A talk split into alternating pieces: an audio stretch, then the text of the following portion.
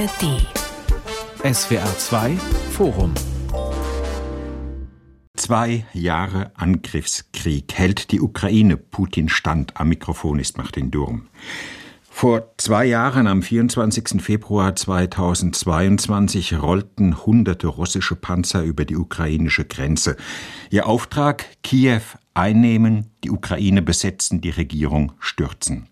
Putins Invasionspläne scheiterten zwar am erbitterten Widerstand der Ukraine, aber so wie die Dinge stehen, sind die Zeiten offensichtlich vorbei, in denen ein Sieg über die russischen Invasoren in Reichweite schien.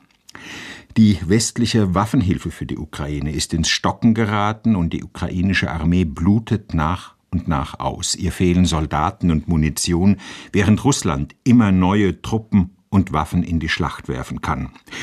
Bringt das dritte Kriegsjahr die Entscheidung, lässt der Westen die Ukraine im Stich oder wird sich Putin trotz allem an ihr die Zähne ausbeißen? Darüber müssen wir reden in diesem SWR2 Forum, so kurz vorm zweiten Jahrestag des Kriegsbeginns. Unsere Gäste sind Dr. Johannes Krotzki, er ist Osteuropa-Experte und Honorarprofessor an der Universität Bamberg. Professor Dr. Reinhard Merkel, er ist Rechtsphilosoph an der Universität Hamburg und aus Kiew live zugeschaltet ist uns unsere ARD-Korrespondentin Andrea Bär. Frau Bär, vor wenigen Tagen ist Avdivka gefallen nach monatelangen Kämpfen. Das ist, besser gesagt, das war eine Kleinstadt, in der mal mehr als 30.000 Menschen lebten. Jetzt sind da nur noch Ruinen, die russische Luftwaffe, die russische Artillerie, Drohnen, Raketen, die haben kaum etwas übrig gelassen. Ukrainische Truppen wurden eingekesselt, gefangen genommen. Das alles ist ja mehr als eine militärische Niederlage. Viele Kommentatoren sagen, das ist womöglich ein Menetekel für den weiteren Kriegsverlauf. Sehen Sie das als Beobachterin, die gerade kürzlich erst in Frontnähe war, genauso? Also Avdiivka ist auf jeden Fall ein harter, harter Schlag, sowohl militärisch als auch psychologisch und für die ganze Stimmung im Land, würde ich sagen. Warum ist Avdiivka zum Beispiel anders, obwohl genauso zerstört äh, wie Bachmut? Äh, Avdiivka ist äh, eine sehr befestigte Stadt gewesen, nahe der russisch besetzten äh, Stadt Donetsk, seit zehn Jahren auch russisch besetzt. Und ähm, eigentlich ähm, war es immer befestigt und verteidigt worden. Es konnte den äh, damaligen Separatisten, die es kurzzeitig hatten, wieder abgenommen werden. Und das große Problem ist jetzt eben, dass die russische Seite auch diese Befestigungsanlagen jetzt hat. Die große Chemie, diese Koksfabrik, die so unterirdisch, zum Teil sogar mit Azovstal verglichen wird, hat. Und ähm, dass es ja zumindest so die Meldungen der letzten ein, zwei Tage so aussieht, als würde die russische Seite weiter vorrücken. Und dann geraten natürlich Städte im Donbass wieder ähm, ins Visier der russischen Seite, also Kramatorsk oder Pokrovsk, wo ich auch eben war. Vielleicht kommen wir darauf noch zu sprechen. Es ist also ein sehr, sehr, sehr, sehr schwieriger Moment in der Ukraine und Avdiivka hat eine große Niedergeschlagenheit hervorgerufen. Hm. Sie sind in Kiew, Sie erleben dort auch seit einigen Wochen immer wieder Angriffe der russischen äh, Luftwaffe. Ähm, es heißt ja immer wieder in den vergangenen Monaten, dass fast alle Raketen abgeschossen worden seien über Kiew. Jetzt kommen offenbar immer häufiger Raketen durch. Hat die Ukraine diesen russischen Angriffen mit Drohnen, mit Raketen, mit Bomben immer weniger entgegenzusetzen? Das würde ich nicht sagen. Es kommt eben darauf an, was man ihnen gibt und liefert und auch nicht erst seit einigen Wochen, sondern das gesamte Land wird seit fast zwei Jahren praktisch täglich mit russischen Drohnen und Raketen angegriffen und in Frontnähe, wo ja Menschen leben, wo Dörfer sind, viele natürlich in Schutt und Asche leider, ähm, sind die Menschen ja noch in Reichweite russischer Artillerie. Es gibt Frontstädte wie Cherson Cherson im Süden, wie Nikopol direkt gegenüber dem russisch besetzten Atomkraftwerk Saporizhia. Und also die Menschen sind wirklich praktisch täglich diesen russischen Angriffen ausgesetzt, jetzt mal abgesehen von den Kämpfen. Und da kommt es eben darauf an, wie gut ist die Flugabwehr. Deswegen fordert die Ukraine ja auch immer Flugabwehr für die Menschen, für die Städte, für die Hafenanlagen, für die äh, Heizkraftwerke, für die Atomkraftwerke. Und es ist einfach so, dass es nicht ausreichend gibt. Und ähm, diese Angriffe auf Kiew ähm, rund rund um den Jahreswechsel, die waren ja tatsächlich sehr massiv. Und äh, Russland hat, so hat es, glaube ich, Präsident Zelensky ausgedrückt, wirklich mit allem geschossen, was sie hatten. Also es war da einfach auch die schiere Masse. Zum Beispiel diese Kinschall-Raketen, die ja schwer abzuschießen sind. Man muss aber gleichzeitig sagen, die ukrainische Flugabwehr ist in den letzten zwei Jahren, in denen sie ja leider sehr beschäftigt war, ähm, sehr viel besser geworden. Sie haben einfach auch bessere Flugabwehr zum Teil bekommen, immer noch viel, viel, viel, viel zu wenig. Und sie schießen aber nach eigenen Angaben so drei Viertel aller äh, mhm. angreifenden Raketen und Drohnen ab. Herr Krotzki, als der Krieg vor zwei Jahren begann, da hat der Westen Putin überschätzt. Man ging ja davon aus, dass die Ukraine innerhalb weniger Tage zusammenbricht. Das ist dann nicht geschehen. Die Ukraine hat widerstanden, sogar Gebiete zurückerobert. Hat man denn jetzt in den vergangenen Monaten den Fehler gemacht, Putin und seine Truppen zu unterschätzen? Ich glaube, wir haben zwei Dinge unterschätzt. Zunächst mal haben wir unterschätzt den Rückhalt, den Putin weiterhin im Land hat. Das wird sich jetzt auch zeigen. Er kann ja straflos und ohne große Probleme seine Widersacher liquidieren oder liquidieren lassen. Das Zweite, wir haben unterschätzt, dass die Sanktionen nachhaltig wirken werden. Nein, das stimmt überhaupt nicht. Die Sanktionen haben bisher noch keine nachhaltige Auswirkung auf die russische Wirtschaft gehabt. Äh, wie er sein Land finanziert, das sehen wir ja, indem er zum Beispiel geklautes Getreide aus der Ukraine weiterverkauft, indem er halt das Öl und das Gas zu günstigeren Preisen nach Indien weiterreicht. Von dort wird dann verarbeitetes äh, Benzin zu uns gereicht, indem er den ganzen äh, Handel mit den nicht erlaubten Dingen über Drittländer macht, insbesondere Türkei, äh, Indien, äh, dann natürlich auch Kasachstan und vor allen Dingen China spielen eine große Rolle. Und manche Dinge klappen überhaupt nicht. Beispielsweise hat eine Bekannte von mir in Südrussland sich das neueste iPhone bestellt, wollte sie haben. Kann man nicht kaufen. Hat sie sich per Post in Amerika bestellt und bekommen. Das heißt, es gibt so Merkwürdigkeiten, wo man sagt, das funktioniert ja alles nicht. Da haben wir alles unterschätzt. Was wir auch unterschätzt haben, glaube ich, und das ist auch einer meiner Fehler gewesen in der gesamten Zeit, ist dieser absolute Machtwille, mit dem Putin in diesen Konflikt reingestiegen ist, mit dem Ziel, die Ukraine wirklich zu vernichten. Trägt der Westen eine ich will nicht sagen Mitschuld, aber eine Mitverantwortung dafür, dass die Lage in der Ukraine immer kritischer wird von Tag zu Tag. Der Westen hat sich ja bei den Minsk 1 und 2 Gesprächen sehr engagiert, Frankreich und äh, Deutschland, wie wir ja wissen. Äh, da gab es äh, verschiedene Dinge. Ich bin mit der Unterhändlerin Frau Tagliavini in relativ gutem Austausch die ganze Zeit gewesen, die aus ihrer Sicht mir auch erzählt hat, was daran schiefgelaufen ist. Insbesondere hatten wir auch dort immer noch geglaubt, dass Putin zu dem steht, was er sagt. Aber auf der anderen Seite war auch die Ukraine in einer Situation, Poroschenko war damals Präsident, der äh, bestimmte Schritte gemacht hat, wo ich damals, da war ich Medienberater in der Ukraine in den Jahren, wo ich damals mich gewundert habe, gesagt, ist das nicht auch eine Art von Anführungsstrichen Provokation? Die ATO, also die Antiterroroperation, die Sprachengesetze, die eingeführt wurden, die Sprachengesetze haben dazu geführt, dass zum Beispiel meine Mission dann erledigt war, weil wir für die EBU äh, die russische und die ukrainische Sprache in den Medien verankern wollten, die unter staatlicher Kontrolle waren oder öffentlich-rechtlich werden sollten. Mhm. Auch dort gab es Dinge, Dinge, wo mein Verständnis für die ukrainische Seite immer wieder sehr herausgefordert war. Aber mein Grundfehler war auch damals, dass es nicht darum ging, einen Ausgleich zwischen beiden noch herzustellen, sondern mein Fehler war, dass Putin bereits diesen Machtwillen hatte, die Ukraine nicht nur in Frage zu stellen, die äh, Nation nicht anzuerkennen, sondern tatsächlich die Existenz der Ukraine sozusagen auszulöschen. Herr Merkel, man kann das ja ruhig mal sagen, vor genau einem Jahr waren Sie auch hier Gast im SWR2 Forum. Sie haben schon damals dafür plädiert, Verhandlungen mit Putin einzugehen. Die Ukraine ist jetzt nicht mehr in einer Position der Stärke wie vor einem Jahr, sondern in einer Position der Schwäche. Fühlen Sie sich jetzt im Recht? Wäre es besser gewesen, 2023 Verhandlungen anzugehen? Aber ganz bestimmt wäre das besser gewesen. Nicht nur ist die militärische Situation der Ukraine deutlich schlechter, als sie damals war, sie haben über 100.000 Menschenleben verloren. Und ich meine, bei all diesen Dingen, die wir jetzt diskutieren und begonnen haben zu diskutieren, wie sind die Chancen, liefert der Westen genügend Waffen etc., muss doch die moralische, politisch-ethische und völkerrechtliche Frage inzwischen im Vordergrund stehen, wie lange darf man die Verwüstung dieses Landes mitbetreiben, indem man Waffen liefert, ohne Bedingungen? Ohne Bedingungen, dass eine Art Verständigung mit Russland gesucht werden muss. Die Verständigung wird am Ende vermutlich zwischen Washington und Moskau primär laufen. Aber Washington beruft sich ja darauf, dass die Entscheidung in Kiew zu fallen hat. Das glaubt zwar niemand wirklich. Am Ende wird die Geschichte in Amerika entschieden. Aber es ist doch höchste Zeit, das zu versuchen. Ich kenne die Antwort, wir diskutieren das sicher auch noch, dass Putin ja in Wahrheit gar nicht bereit sei. Das glaube ich nicht. Er versichert das immer wieder und dann nehme man ihn beim Wort. Er ist natürlich nicht bereit, auf der Grundlage des sogenannten Zehn-Punkte-Plans von Präsident Zelensky sozusagen die Verhandlungen beginnen zu lassen.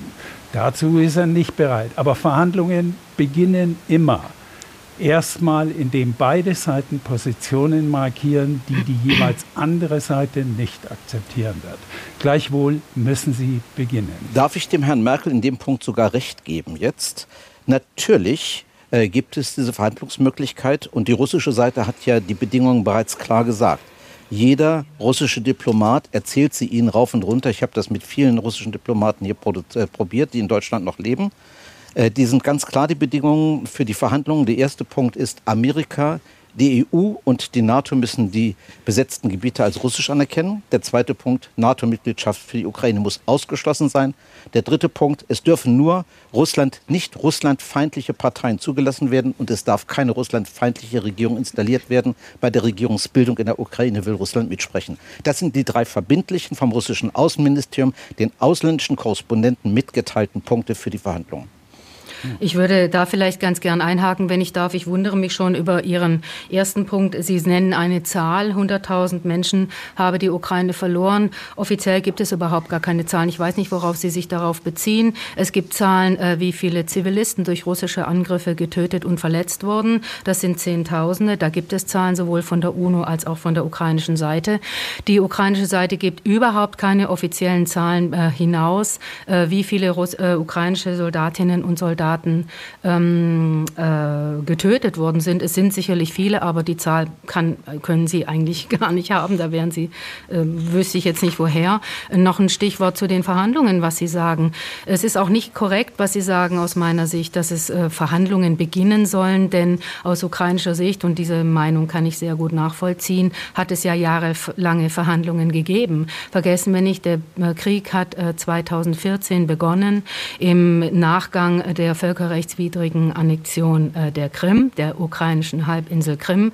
Es hat dann die Minsk-Verhandlungen gegeben und da, ähm, ich habe ein paar andere äh, Gespräche auch geführt mit Leuten, die dort beteiligt waren. Ukrainische Beobachter waren ja dort eingeladen und also aus deren Sicht war das vollkommen witzlos, zumal Russland ja gar nicht als Konfliktpartei da beteiligt war. Es hat Verhandlungen gegeben im sogenannten äh, Normandie-Format, 2014, 15 dann Minsk und dann bis kurz vor dem russischen Großangriff haben Ukraine und Russland ja noch direkt unter türkischer Vermittlung miteinander verhandelt und sogar noch danach. Und dann mhm. ähm, kam eben, wenn ich das noch kurz beenden darf, dann kamen eben auch die russischen äh, Kriegsverbrechen ähm, in Butscha und Irpin und Isium und, und, und. Ich könnte das jetzt endlos aufzählen. Wir waren in den Folterkellern, wir waren dabei, als die äh, Leichen exhumiert wurden. Ich habe selbst gesehen, wie auf Zivilisten, äh, Zivilistenleichen hinten am Rücken die Hände zusammengebunden waren. Also all das hat natürlich eine Verhandlung unmöglich gemacht. Und wenn man sagt, ja, am Ende kommen irgendwann immer Verhandlungen, das ist ja eigentlich eine Binsenweisheit.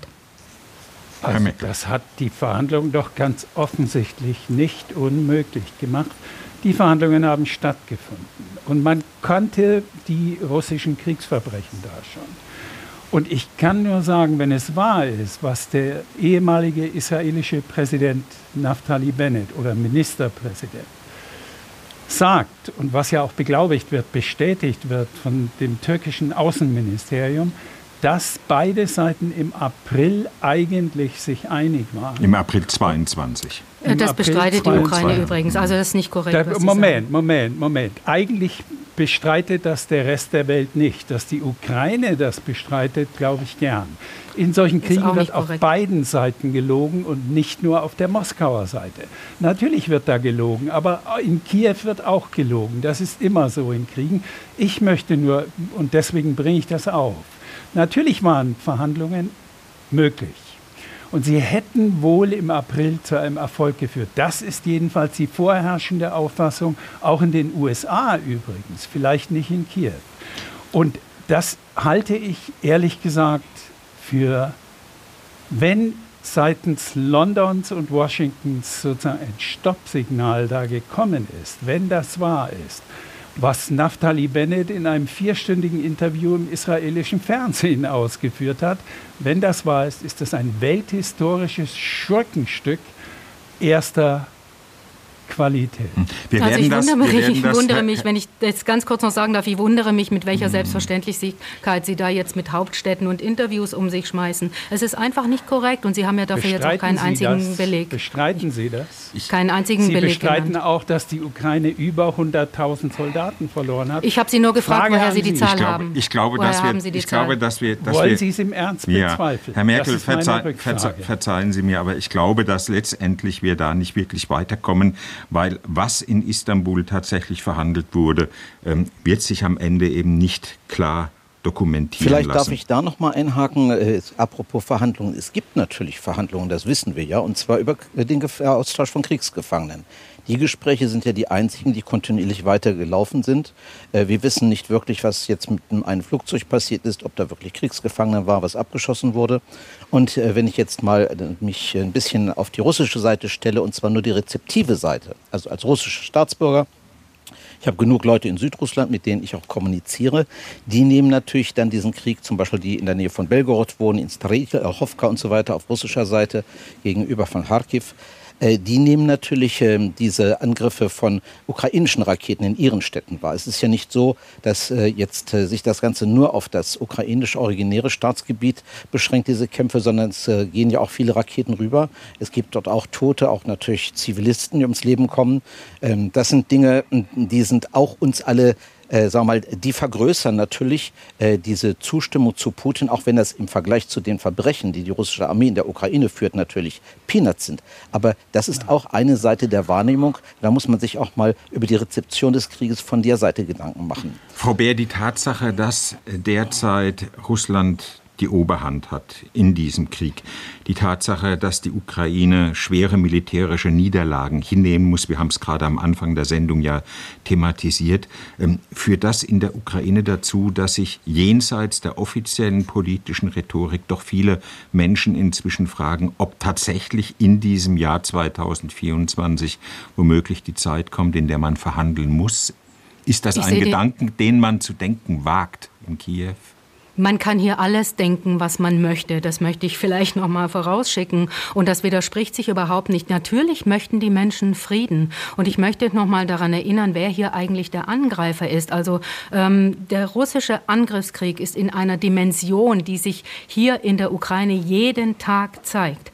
Und warum zum Beispiel ist die militärische Lage, wie sie ist? Unter anderem, weil sie zum Beispiel nicht ausreichend Artilleriemunition zur Verfügung hatten.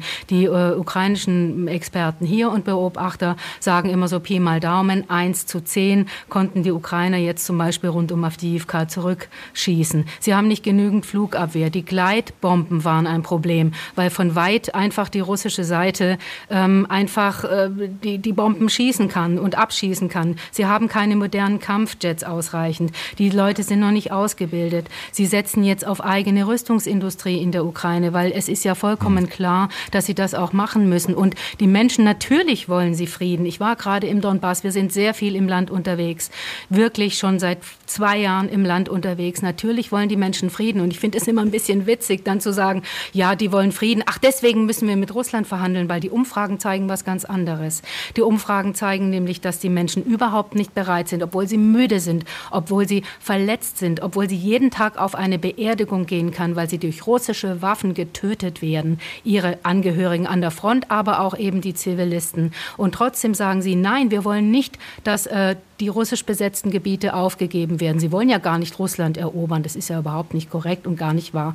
Ähm, und deswegen ist es auch die Umfragen zeigen das, dass zum Beispiel die Zustimmung auch im Südosten und im Osten des Landes zu NATO und zur EU gestiegen sind nach dem russischen oh. Angriffskrieg. Ähm. Also man darf sehr wohl hier alles denken, was man möchte. Und es ist kein Widerspruch, dass die Leute sagen, ja, wir sehen, dass wir militärisch jetzt im Moment einfach nicht die Oberhand haben. Das ist ja nur wirklich jedem In dem klar. Punkt, Frau, Frau, äh, Frau Beat, das ist ganz wichtig, was Sie gerade sagen. Ich halte ja auch sehr viel Kontakt zu unseren ganzen russischen äh, Gesprächspartnern. Von denen werde ich konfrontiert mit der absurden These, warum greift ihr, der Westen, uns, Russland die ganze Zeit an? Das heißt, es hat in den russischen Medien, in der russischen Politik, in der öffentlichen Wahrnehmung eine Umkehrung stattgefunden. Der Täter erklärt sich zum Opfer. Und auf der Basis ist natürlich jedes Gespräch sinnlos. Ich habe, äh, das muss ich dann sagen, daraufhin fast alle diese Gesprächskontakte eingestellt, weil ich die gar nicht mehr erreiche, diese Menschen, weil sie einfach nicht glauben, dass in der Ukraine die Ukraine zerstört wird. Sie sehen natürlich, wenn tatsächlich ein paar ähm, äh, Granaten rüberfliegen, Dinge, die bei ihnen auf der Grenzseite passieren, aber die totale Zerstörung der Ukraine, die als Ziel steht. Man denke nur an Mariupol. Welche Schweinerei ist dort im russischen Fernsehen passiert? Man hat die Zerstörung von Mariupol gezeigt und hat gesagt, schaut mal, das haben die ukrainischen Faschisten ihrem eigenen Volk angetan. Obwohl die, äh, Mariupol von der See aus total zerstört wurde mit wir wissen nicht, wie viele tausend Toten. Also das ist unglaublich schwer, äh, überhaupt in ein Gespräch reinzukommen, auch mit normalen Menschen in Russland. Und in der Politik ist es natürlich noch umso schwerer, weil auch dort das Ziel natürlich ist, einen Sieg zu haben, nicht einmal einen normalen Ausgleich. Russland ist nach meiner Auffassung politisch im Moment nicht einmal in der Lage, die Ukraine als Staat weiter anzuerkennen, wie sie es im Budapester Memorandum getan haben, das sie gebrochen haben. Ich meine, das ist ja alles Dürfen längst Herrn, überholt, Herrn Merkel, 2008 Merkel, und alles. Ich würde gerne Herrn Merkel kurz mhm. zu Wort kommen lassen. Herr Merkel, wir haben ja in den letzten Tagen gesehen, wie Putin mit äh, potenziellen Widersachern umgeht. Er hat Alexei Nawalny der in Verbannung in Nordsyrien war, letztendlich sterben, viele sagen umbringen lassen. Wie will man mit jemandem verhandeln, der ganz offen mittlerweile auch zeigt, dass er einem Killerregime vorsteht? Aber all diese Dinge sind im Hinblick auf Putin nicht neu. Dass er Nawalny jetzt hat ermorden lassen, glaube ich nicht, aber dass Nawalny zuletzt sein Putins Opfer ist, das glaube ich sehr wohl also an den Haftbedingungen zuletzt gestorben ist.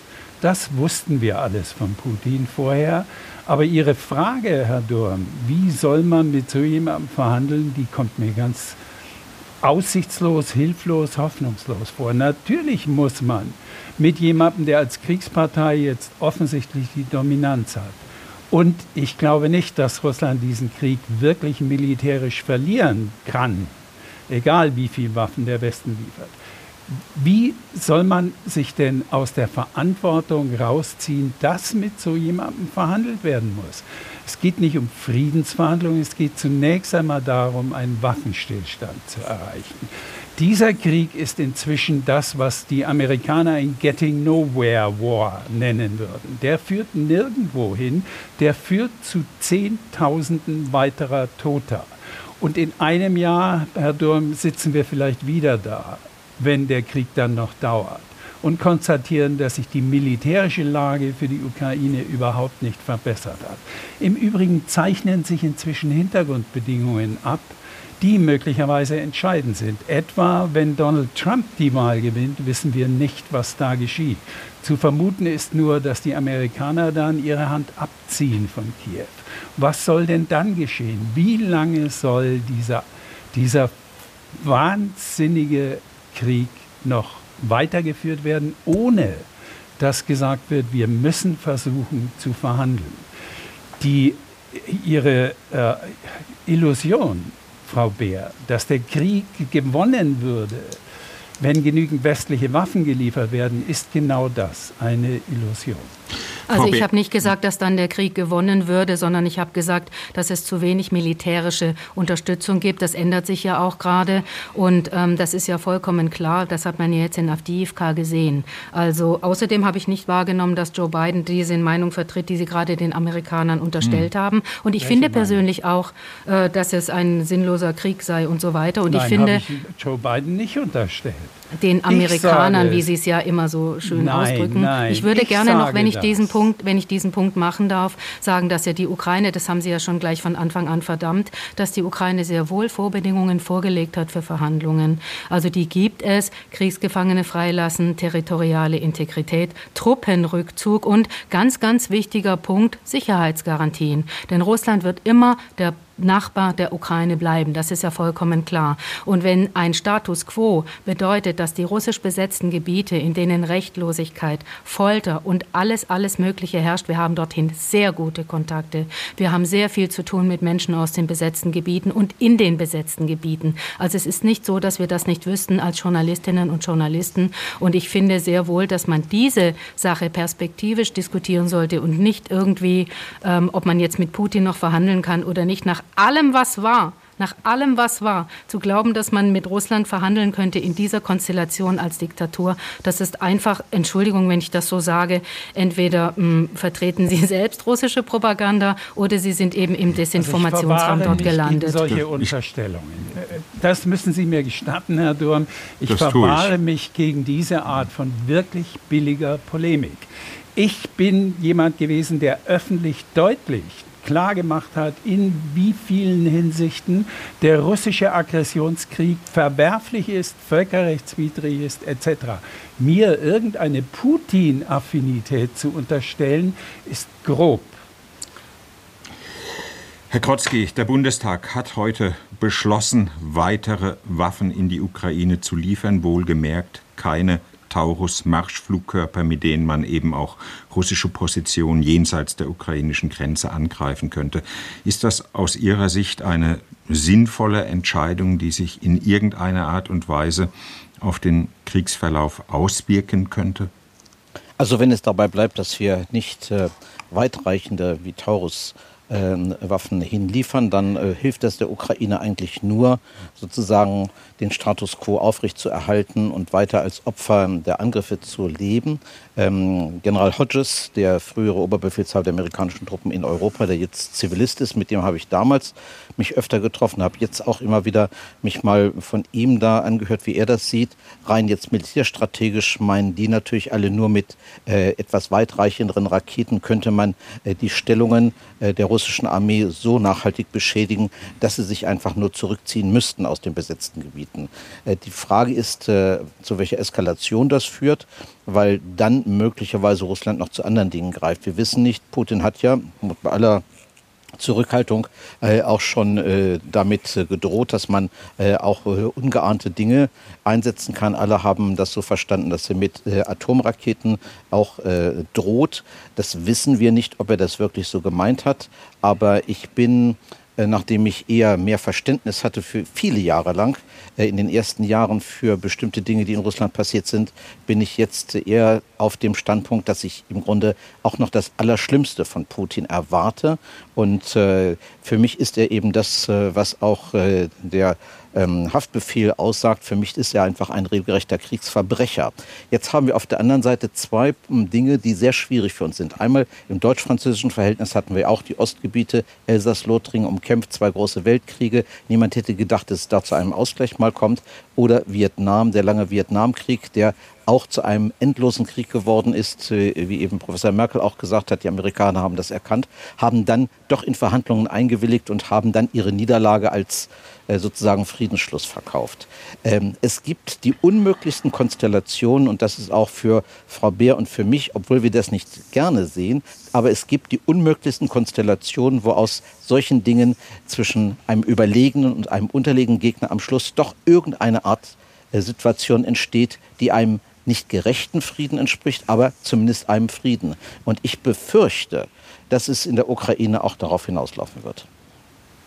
Wir wissen im Moment nicht, worauf es hinauslaufen wird. Das wissen wir im Moment einfach ja, nicht. Stimmt, ja. Also wir haben eine gescheiterte Gegenoffensive, eine ukrainische, ja. Mhm. Dafür gibt es unterschiedliche Gründe und eigentlich erwartet ja jetzt auch niemand, dass die Ukraine, zumal jetzt in dieser militärischen Situation, dass die Ukraine jetzt 2024 oder äh, die nächste Gegenoffensive, das macht man ja nicht mal kurz, dass man geschwind eine Gegenoffensive macht und dann sagt, hm, die hat jetzt nicht geklappt, aber dann machen wir das jetzt wieder. Also das ist ja vollkommen undenkbar. Insofern, die Leute müssen sich ja auf Jahre einstellen, auf Jahre eines russischen Angriffskriegs. Und wenn sie dann äh, sozusagen in die Wiege gelegt bekommen, so, jetzt verhandelt doch mal, damit ihr euch sozusagen, ähm, äh, lasst euch halt weiter angreifen, müsst ihr sonst machen. Aber das ist einfach vollkommen abwegig, denn die Dimension dieses Angriffskriegs, den die Menschen jeden Tag erleben, sie möchten einfach nicht, dass die russisch besetzten Gebiete russisch besetzt bleiben und dass es irgendwann eine Verhandlung gibt, also daran hat vermutlich, egal welche Position man hat, niemand einen Zweifel. Und die Ukraine verfolgt ja außerdem auch diesen Weg, wenn auch eben nicht so, wie hm. es von russischer Seite aus angeblich also, gewünscht wird. Aber Frau ja. Bär, also die Frage stellt sich mir schon, wie können die Kriegsziele, die Zelensky formuliert, also im Grunde alle Gebiete zurück seit 1991, wie kann man die noch in Übereinstimmung bringen mit der gegenwärtigen Kriegslage. Es gibt inzwischen Blogger in der Ukraine, die sagen, wäre es nicht besser, uns ehrlich und realistisch darüber zu informieren, wie die Dinge stehen. Wenn wir die Gebiete halten, die wir jetzt haben, haben wir einen Großteil der Ukraine gegen Russland verteidigt. Wir können Demokratie aufbauen. Wir können den EU-Beitritt anstreben. Das alleine wäre doch schon Sieg genug. Ist nachzulesen in ukrainischen Blogs. Ähm, ist das eine Diskussion, die geführt wird? Ich frage das nochmal.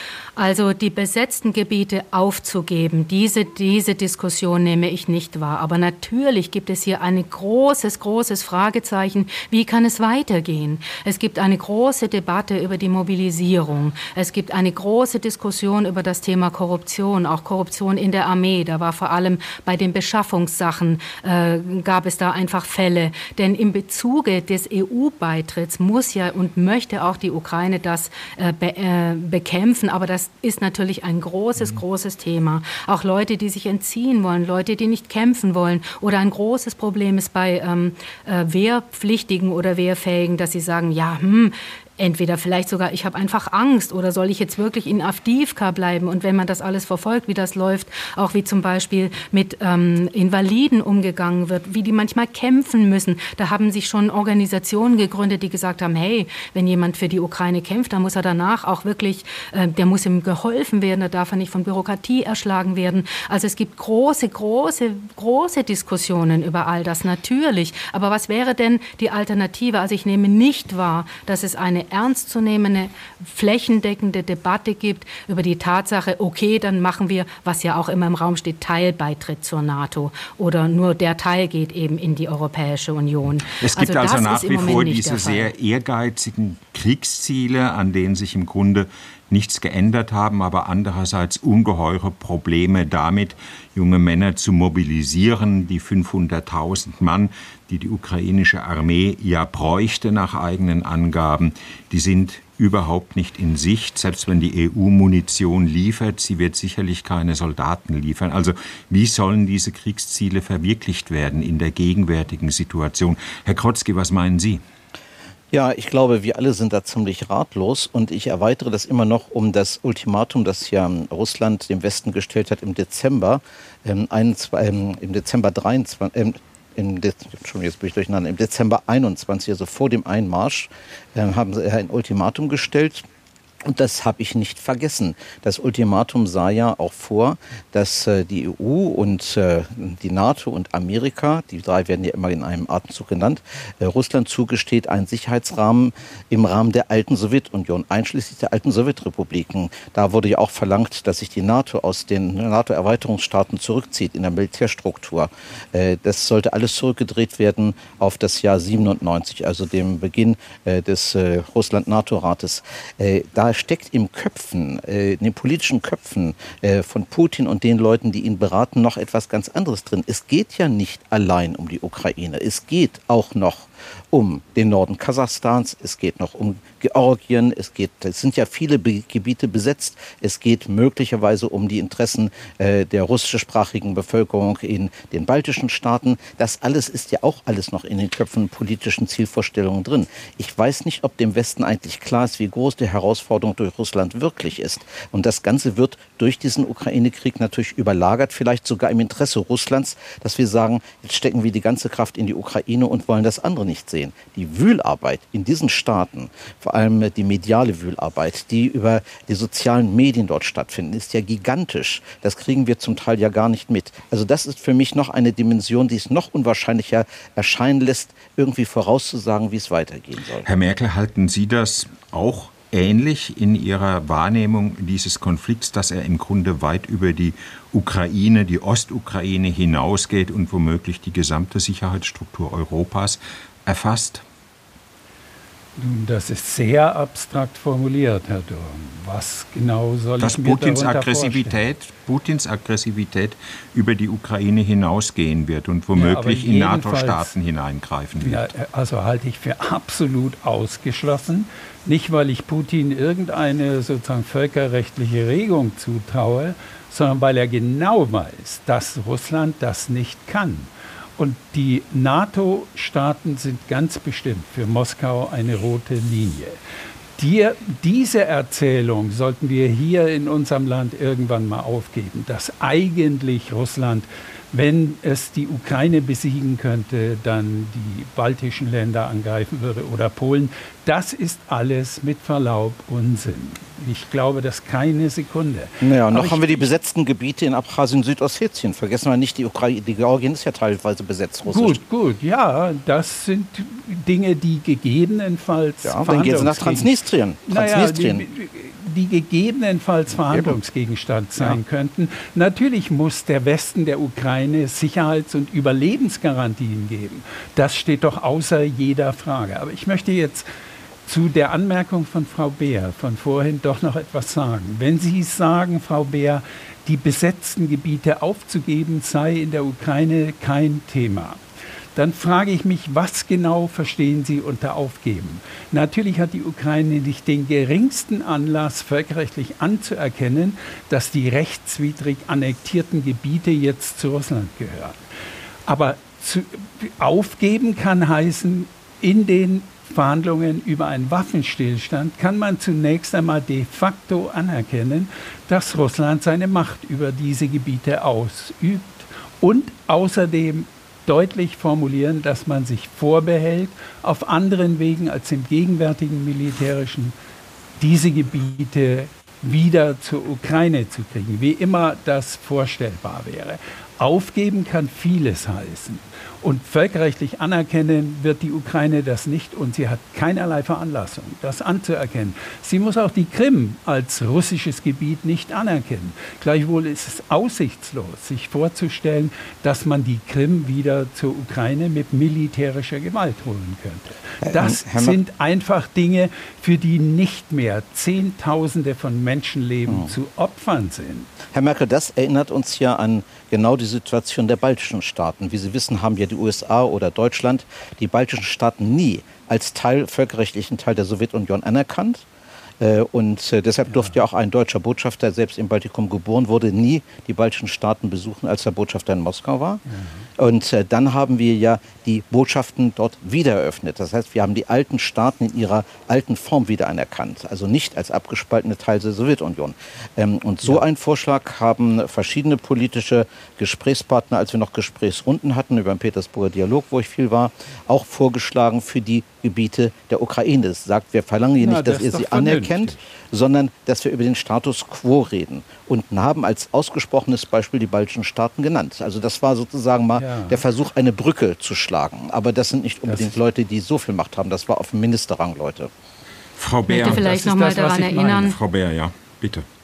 Ich möchte vielleicht noch mal daran erinnern, dass in einer der bereits äh, vergangenen Verhandlungen, äh, die noch nach dem russischen Großangriff gelaufen sind, ähm, die ukrainische Seite ja tatsächlich eine gewisse Bereitschaft gezeigt hat, ähm, über die Krim oder ja. ja, die sozusagen so ein bisschen zu vertagen, sage ich jetzt mal salopp. Und ich kann mir jetzt überhaupt nicht vorstellen, wenn man bedenkt, was seitdem passiert ist, dann wird sie diese Position natürlich nicht mehr einnehmen können. Mhm. Das ist doch vollkommen logisch, wenn man hier in der Ukraine schaut anschaut, wie es hier aussieht, also es geht ja nicht nur um die militärische Lage, es sind Sportanlagen, Hunderttausende Wohnhäuser sind kaputt, die Menschen sind verarmt. Wo wir jetzt gerade waren im Donbass, war ein großes Thema Geld. Viele Leute haben einfach ihre Arbeit verloren, Unternehmen sind kaputt, die Zechen sind kaputt, das gibt Umweltschäden wie noch was. Jetzt sind zum Beispiel viele äh, Frauen in den Zechen, weil äh, die Männer entweder kämpfen oder vielleicht auch verwundet worden sind und nicht mehr kämpfen können. Also die gesamte Region dort im Donbass ist total depressiv geworden. Und wir waren in Kramatorsk und in Pokrovsk. Sie hören den Krieg.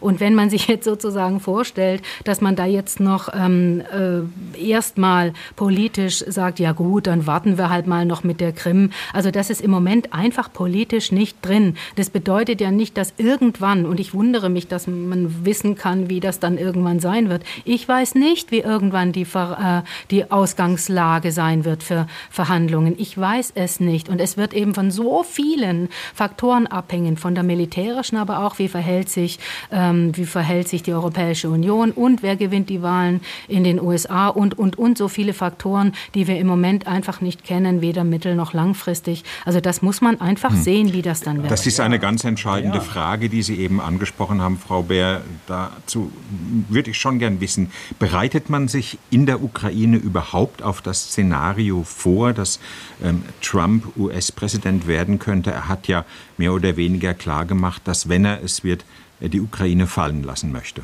Ja, das muss man ja. Das muss man in welcher ja. Man Form? kann, ja, also zum Beispiel, indem man forciert äh, diese Sicherheitsabkommen, ähm, äh, die jetzt mit Großbritannien, mit Frankreich und mit Deutschland unterschrieben wurden. Das ist kein Ersatz für die NATO, aber die Ukraine versucht eben Sicherheitsgarantien, äh, das sind keine Garantien, Entschuldigung, diese Sicherheitsabkommen abzuschließen, die zum Beispiel die militärische Hilfe verstetigen, also die Waffenlieferungen verstetigen, die, die, äh, dass sie sagen, wir brauchen einfach auch die humanitäre und die finanzielle Unterstützung der Staatshaushalt der Ukraine kann nicht alleine finanziert werden. Das ist ein riesiges Loch.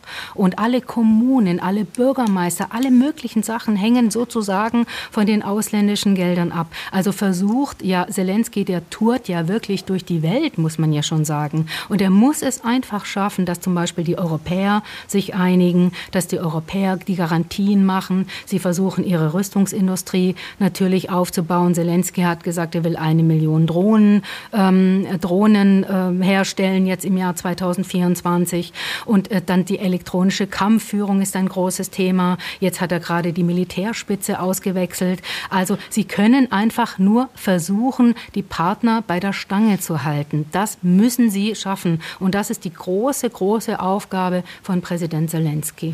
Herr Merkel, was glauben Sie, 2024 wird das ein weiteres Kriegsjahr oder wird das letztendlich ein Jahr werden, an dem man gar nicht an Verhandlungen vorbeikommen wird? Also ich hoffe, dass man zu Verhandlungen kommt. Im Übrigen kann ich auf Ihre Frage nur antworten, was Frau Beer eben gesagt hat. Wir wissen viele, wir können vieles nicht wissen. Viele substanzielle Einflussfaktoren stehen im Moment nicht fest.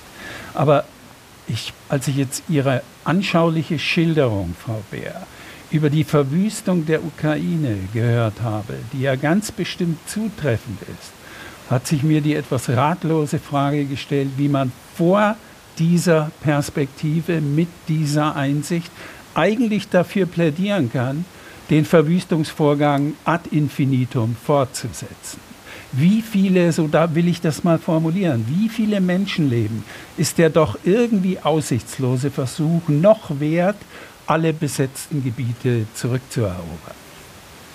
Also, also ähm, Sie sagen ja die Ukraine recht schnell äh, tot im wahrsten Sinne des Wortes. Man hat von Anfang an nicht äh, geglaubt, dass zum Beispiel die Ukraine es schaffen könnte, überhaupt mhm. zu verhindern, dass Russland ähm, in wenigen Tagen, wie es geplant hat, Kiew einnehmen würde und die Regierung stürzen und Zelensky äh, absetzen und so weiter. Das hat niemand geglaubt. Und vergessen Sie nicht, dass der Krieg in der Ukraine und nicht auf russischem Staatsgebiet stattfindet. Insofern, die Ukrainer sterben für diese Sache und sie möchten nicht besetzt sein und sie möchten, dass dieser Angriffskrieg endet. Und Sie sind ja nicht dafür verantwortlich, dass Ihr Land zerstört wird, sondern Moskau. Herr Krotzki, was halten Sie 2024 für wahrscheinlicher, einen Sieg der Ukraine oder eine Niederlage? Also rein militärisch, wenn die Situation so ist, wie sie jetzt ist, ohne dass jetzt äh, weitere große, weitreichende Waffen in die Ukraine geliefert wurden, äh, wird es zu einem Ausbluten der Ukraine kommen. Äh, ich befürchte auch, dass noch nicht ganz klar ist, welche Position äh, Kongress und Senat auf Dauer in den USA einnehmen werden, falls ein Präsident Trump wieder im Amt ist. Sie wissen, der Präsident Trump hat mit der Ukraine noch sozusagen einige Rechnungen offen. Das hängt mit äh, der Rivalität zu Biden und seinem Sohn Hunter Biden zusammen, der in der Ukraine sehr aktiv war und auch mit dem Streit, den er mit Zelensky über die, äh, einen Generalstaatsanwalt dort hatte. Da, und Trump ist sehr nachtragend. Also es gibt von Trump im Moment keinen Hinweis, dass er das unterstützen wird. Und wenn Amerika wegfällt, wird Europa alleine das nicht stemmen. Äh, ich glaube nicht, dass Europa dermaßen stark mit einer Stimme redet. Überlegen Sie sich, wie die Slowakei ausgeschert ist, hm. wie Ungarn ausgeschert ist.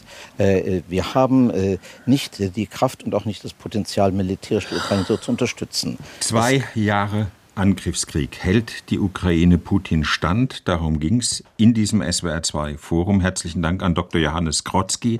Er ist Europa, Osteuropa-Experte und Honorarprofessor an der Universität Bamberg.